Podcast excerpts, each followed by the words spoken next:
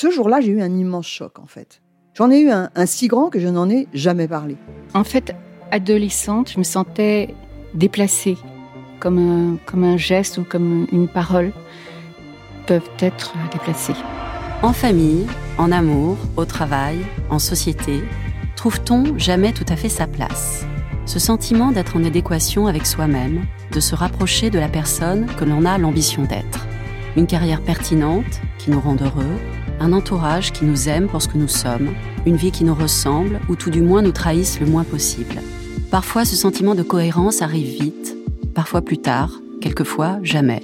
Le plus souvent, il se déplace par vagues. Je suis Marion Ruggieri et dans le podcast Les Vagues, un tout nouveau podcast de Elle, j'interrogerai des personnalités sur le moment où elles se sont senties à leur place pour la première fois, mais aussi le moment où elles se sont senties déplacées. Je me rendrai chez elles ou dans un lieu cher à leurs yeux pour qu'elles me racontent ce jour fondateur où elles se sont dit ⁇ Là, je suis bien, je suis là où j'ai toujours voulu être, et c'est moi. Découvrez et écoutez les vagues à partir du 24 octobre sur toutes les plateformes de podcast. Bonne écoute.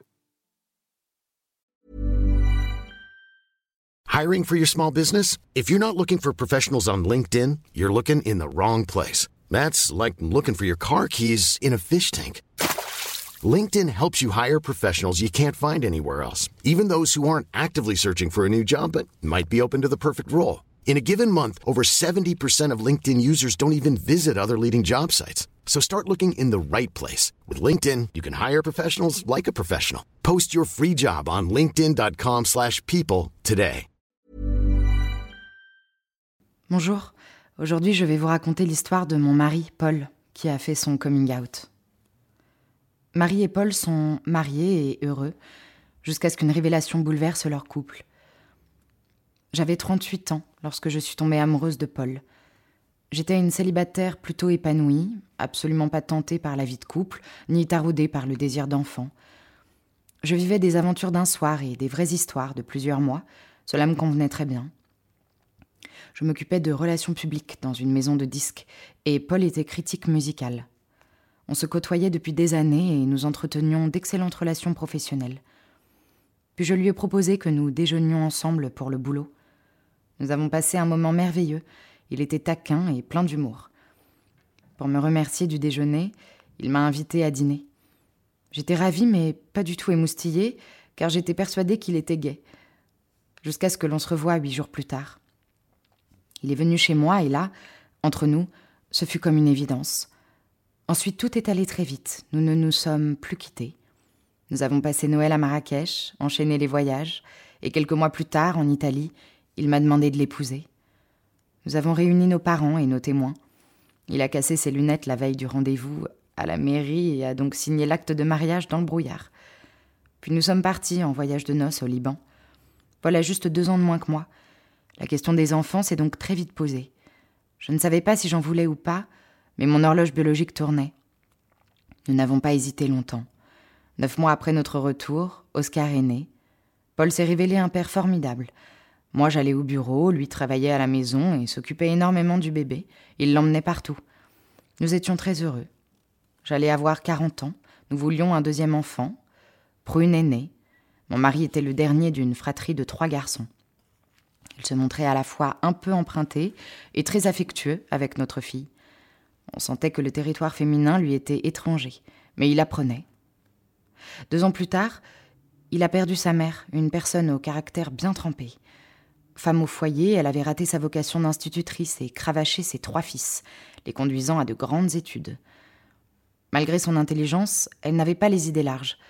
Paul se souvient l'avoir entendu affirmer lorsqu'il était adolescent Si un jour un de mes fils est homosexuel, je le renie. Vous me voyez venir? Donc sa mère meurt en 2008. Et peu à peu, je sens que notre couple commence à se gripper. Nous ne communiquons plus. Il me regarde comme si j'étais un meuble. Nous n'avons plus de relations sexuelles, ou presque. Il est absent avec tout le monde, enfin, il est là sans être là.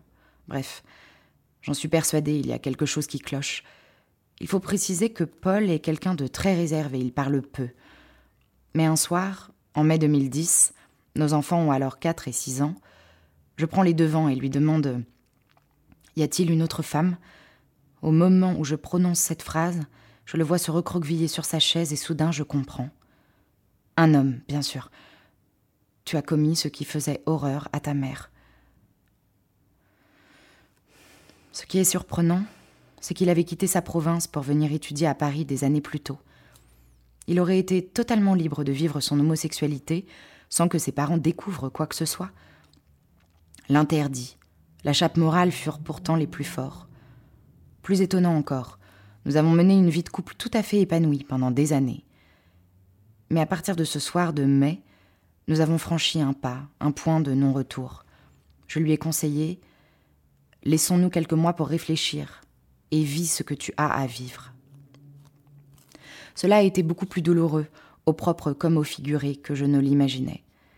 Durant des mois, j'ai souffert d'une infection auriculaire qui ne guérissait pas malgré les antibiotiques.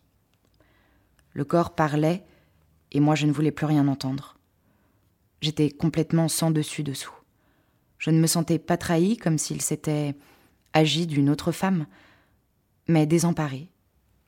En même temps, j'avais envie de le protéger, car je sentais à quel point cela avait dû être difficile pour lui de l'accepter, puis de me l'avouer.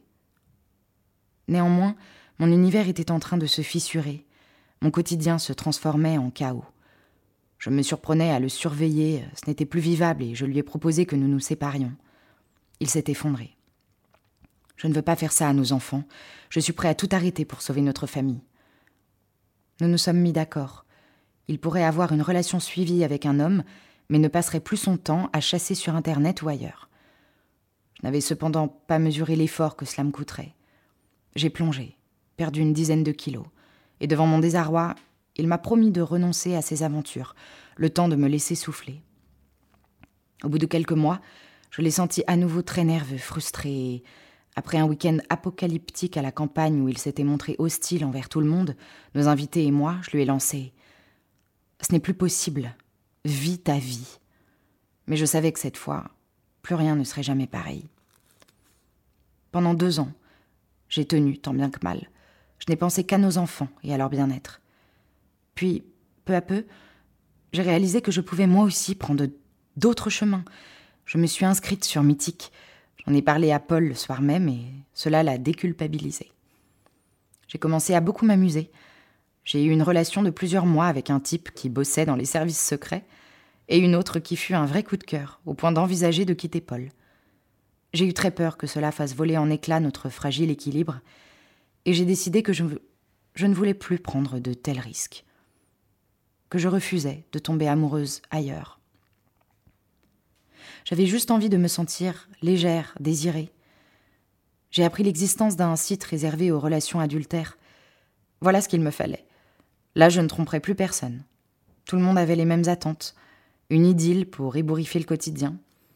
Depuis trois ans, j'ai fait de très belles rencontres. Certaines ont duré plus longtemps que d'autres, mais il n'y a aucune ambiguïté. J'ai retrouvé cette forme de liberté que j'appréciais lorsque j'étais célibataire. Comment se passent les rencontres? C'est très simple. Quelques mails seulement me permettent de deviner à qui j'ai affaire. Notre couple survit plutôt bien. Durant l'année, chacun vit sa vie, et nous nous retrouvons autour des enfants.